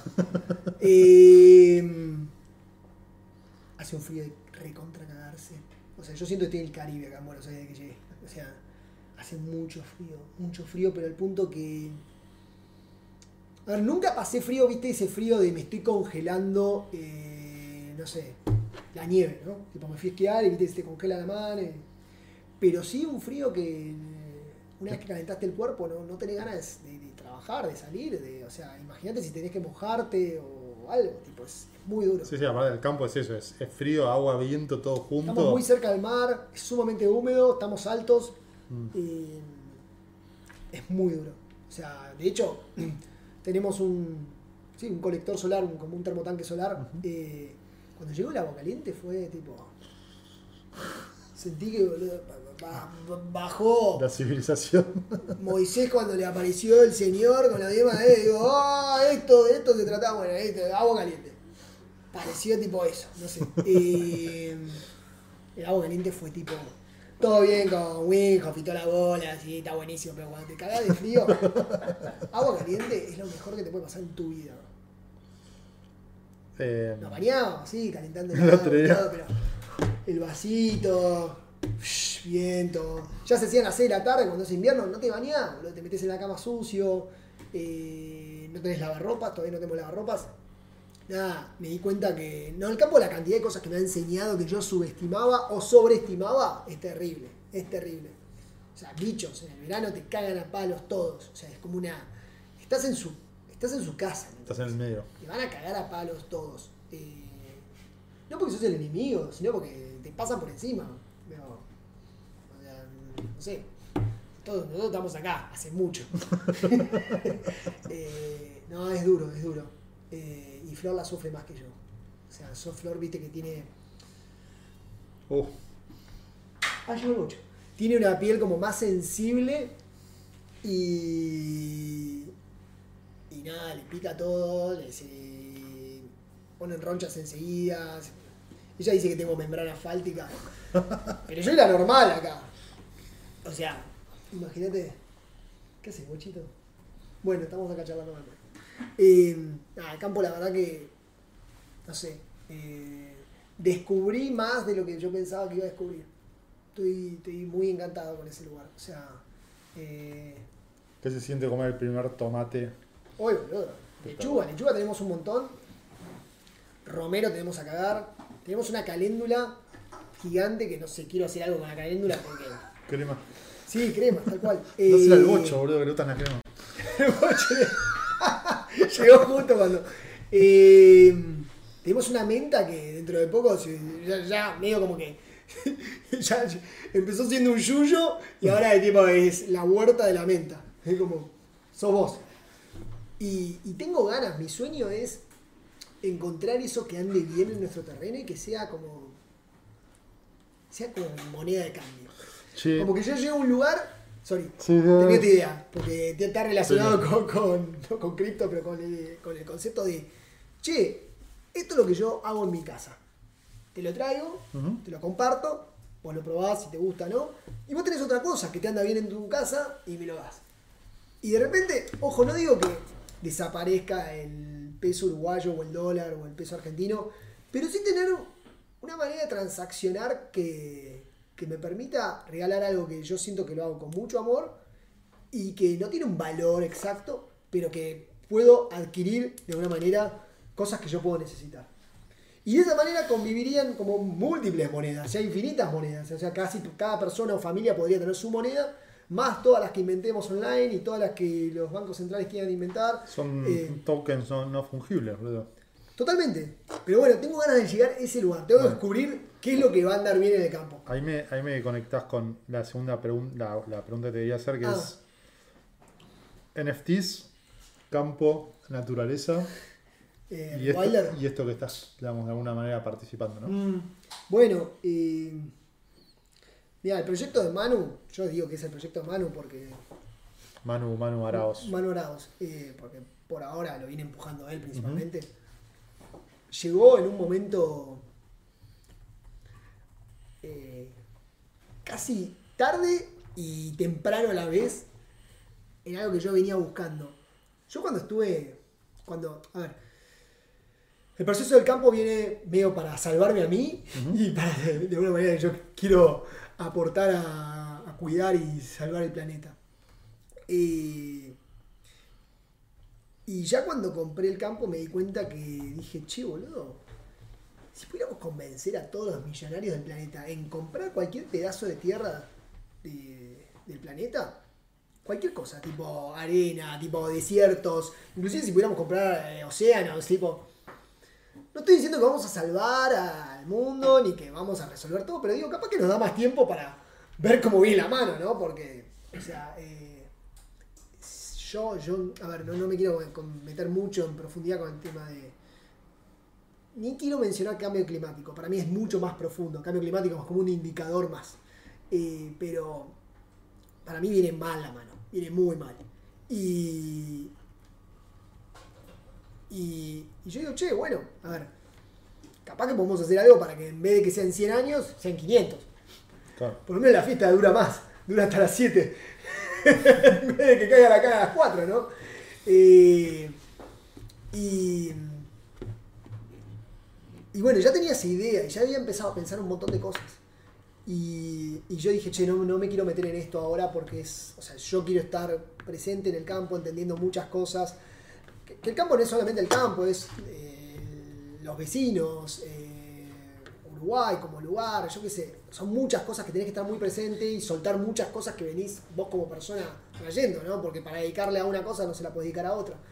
Y, y bueno, Manu viene y me dice, che, boludo, tengo la forma de comprar tierra por todo el mundo. eh, y, y que la usemos para cuidarla. Y yo digo, uy, boludo, yo vengo pensando en esto hace un tiempo. Eh, así que, nada, contá conmigo para ayudarte con lo que sea. Y bueno, así fue como me propuso ser director de la fundación. Y mm, si querés explicar un poquito mejor digamos, de qué va. bueno, Porque él digamos, mencionó algo en Twitter.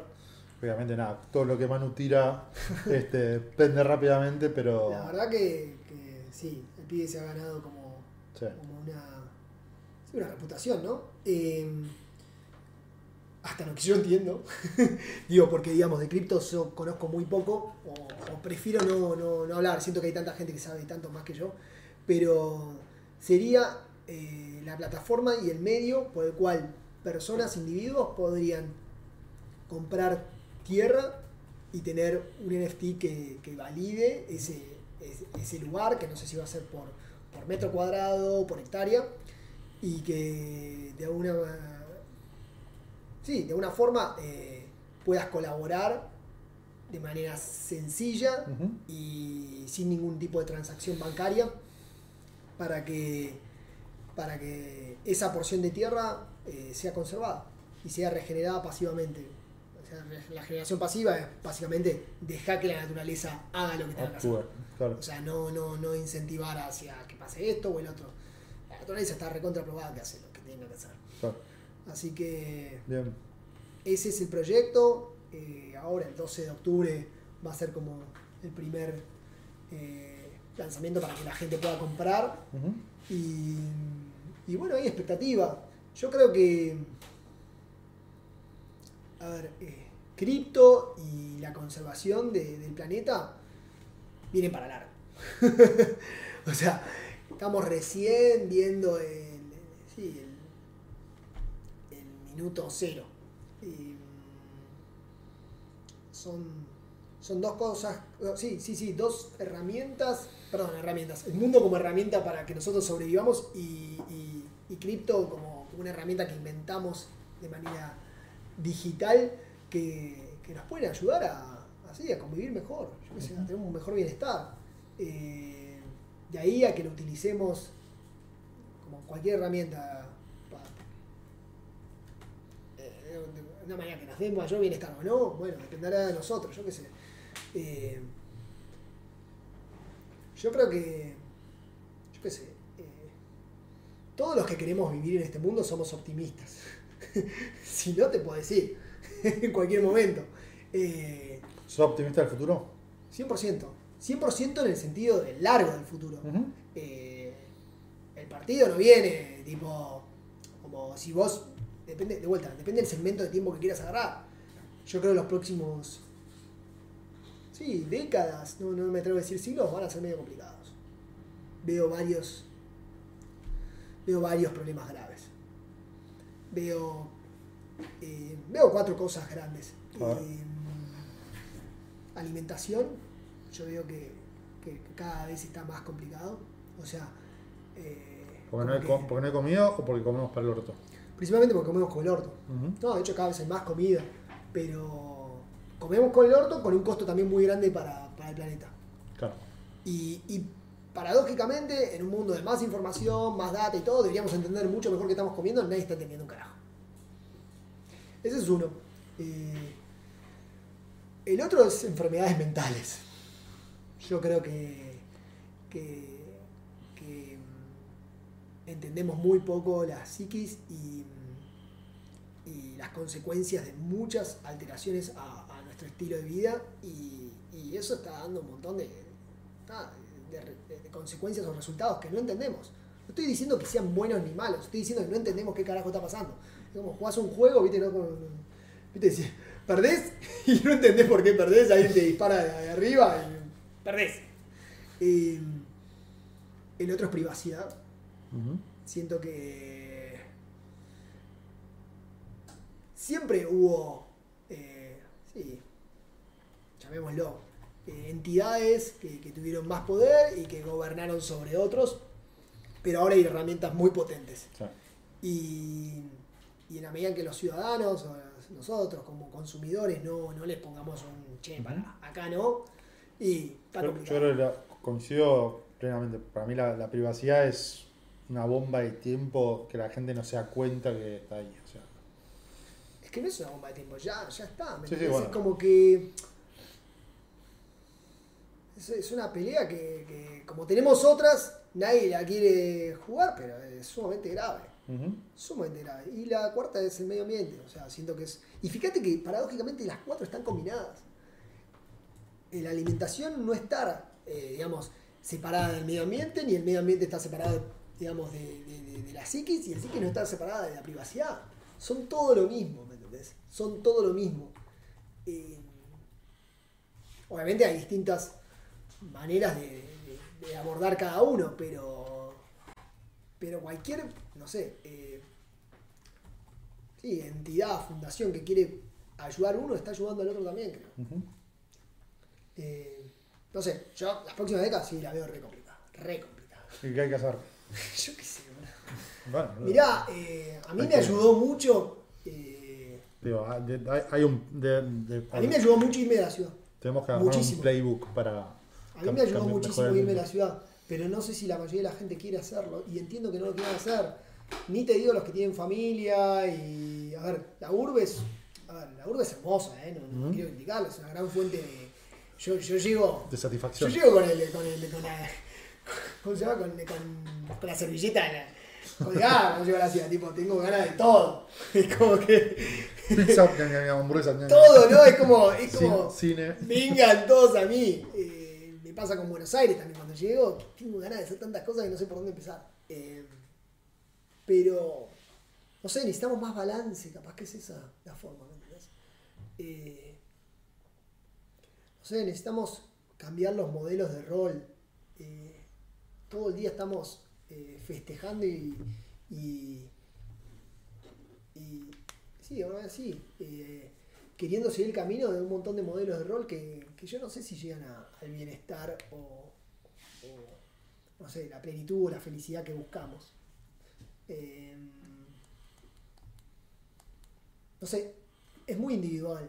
Eh, yo no quiero decirle a nadie, tipo, no soy nadie para decir, che, esto es lo que estaría bien o no. Yo puedo decir lo que a mí me ayudó. Cada uno tiene que buscar lo suyo, ¿me entendés? Obvio. Eh, ¿Qué te ayudó a vos a empezar a buscarlo?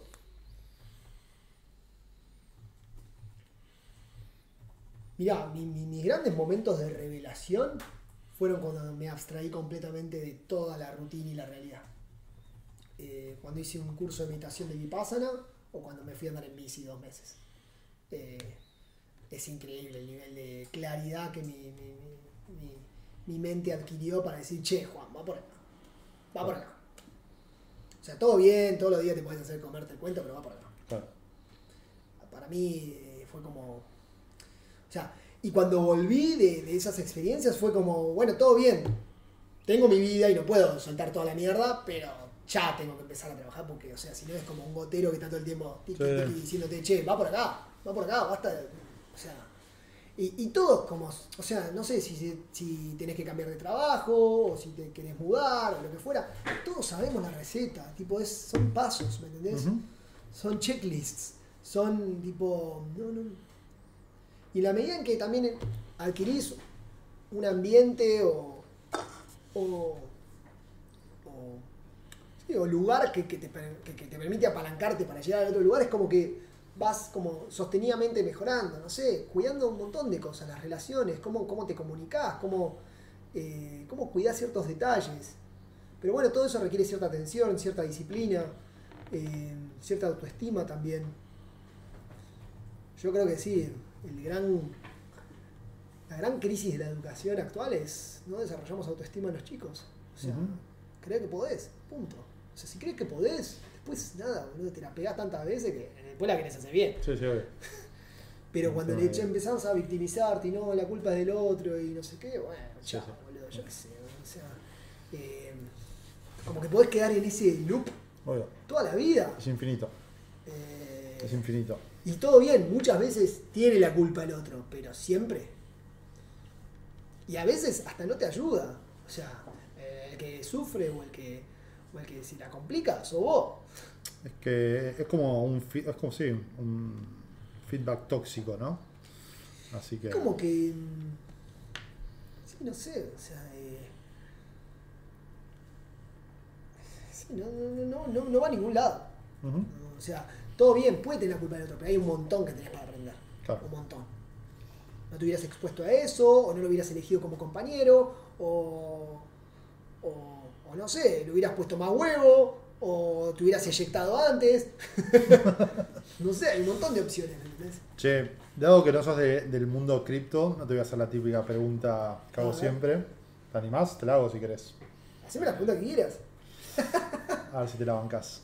Yo, pará, yo fui muy escéptico de cripto, desde el principio. Eh, a ver, muy escéptico, no, perdón. Eh, Cuando yo empecé con cripto me dijiste, sos, sos un genio, te estás metiendo en, en un gran ecosistema. ya era, ya era. No, bueno, yo conocí cripto en el 2011. Claro. O sea, eh, amigos míos compraron a 50 dólares un Bitcoin. Sí, yo lo conocía a 11 dólares, digamos, pero me terminé metiendo en No, dos- pero 12, había- 13. Escéptico no quiero decir tipo esto va a ser eh, Satanás y va a ir mal. No, era como, che, mm, miro de reojo, mm, che, ¿te parece? Ah, me río un poquito, hago chistes. Eh, o sea, no era una persona que decía, che, boludo, esto está buenísimo. Claro. Eh, así que bueno, nada. Dada esa introducción, nada, después me probó que sumamente equivocado. Y nada, a ver, todavía creo que hay muchas cartas que se tienen que jugar. No creo que esto vaya a resolver los problemas del mundo. Eh, nada, me parece una herramienta genial más. Eh, ojalá los humanos tengamos la, la visión de poder utilizarlo para, para algo que, que sea útil y no, no genere más dolor o, o- o más, eh, sí, yo que sé, avaricia o más, eh, no sé, llamarlo como quiera. ¿Cuál es la pregunta? La voy a cambiar porque. Dale, boludo. Eh, No, bueno. tirala como era antes y ahora ponerle, decí las dos. No, no, no, no, no sé. No, no vale las dos. No vale El la jurado pena. dice. Es una sola. no, entra Satoshi Nakamoto por la puerta. Mm. ¿Qué le preguntarías? ¿Sabes quién es Satoshi Nakamoto? Sí, sí, sí, sí, sí. Eh, No, primero lo felicitaría. Totalmente. Creo que no tengo ninguna pregunta para hacerle. Voy a decirle, flaco, sos un genio. O sea, a mí me, me- me genera suma admiración la, la capacidad de ver las cosas con tanta simpleza y tanta, eh, no sé, tipo proyección. Pues es un iluminado. En realidad somos todos de alguna manera iluminados. Pasa que simplemente algunos tienen, están en el momento y el lugar y, y tienen una- son un láser, ¿me entendés? O sea, eh, felicito mucho. Le doy un abrazo. Unos mates. Le robo la billetera. le robo el tresor y después le pregunto. Si no hubiera sido cripto, ¿en qué te hubieras metido? Porque estoy seguro que ese pibe, te- o sea, ese pibe o ese grupo o lo que fuera, eh, no sé, están en un momento y un lugar tipo fuera, fuera, tipo, es como una abstracción, es como, es como, sí, otra, otro espacio temporal, ¿me entendés? Es como que para mí esa es la innovación. Es, eh, o sea, eh, es la capacidad de traer algo que va a suceder en el futuro a la actualidad. Claro. Eso es innovar y eso es tener un nivel de iluminación. O sea, el iPhone, yo siempre digo, iba a suceder, eventualmente íbamos a llegar al iPhone. Pero estábamos todos bárbaros con esos celulares de poronga y este chabón dijo, no, pará, pará, pará, pará. Esto que va a suceder en el 2025, taca, lo pongo acá. Como una máquina, viste, que Sí. tuc, lo soltó. Ah, boludo, era tipo tan evidente que tipo todos, obvio es esto, boludo. Claro. ¿Qué, qué es esto Anda a cagar, boludo. Y todas las pelotudeces, no, pantalla nadie la va a usar, no, eh, la gente no puede eh, usar. Tómatela, Sí, mo- boludo. mostrar un celular con teclas. Bueno, Satoshi Nakamoto le digo a todos los nabos, no, que el cripto no, no, no, no, es re hackeable. No, que, que cómo la gente va a tener una cosa en una billetera que no sea autorizada por el Banco Central. Para, boludo. Mirá dónde estamos. Es un genio. O sea, total. O sea, admiración absoluta. Eh, admiración absoluta por, por, por crear algo que, que de alguna manera eh, el chabón dice, bueno, acá lo tienen. Ahora, Sí, fuera del status quo. ahora depende de nosotros qué hacemos con esto, ¿me entendés? Esa pregunta la haces a todos. Sí. Qué bueno, boludo. ¿Qué te responden? De todo. Después te paso el. ¿no? el compiladito de fin de año. Gracias. No, por favor, gracias a ustedes. Gracias ahí al resto que están conectados y nos vemos la semana que viene.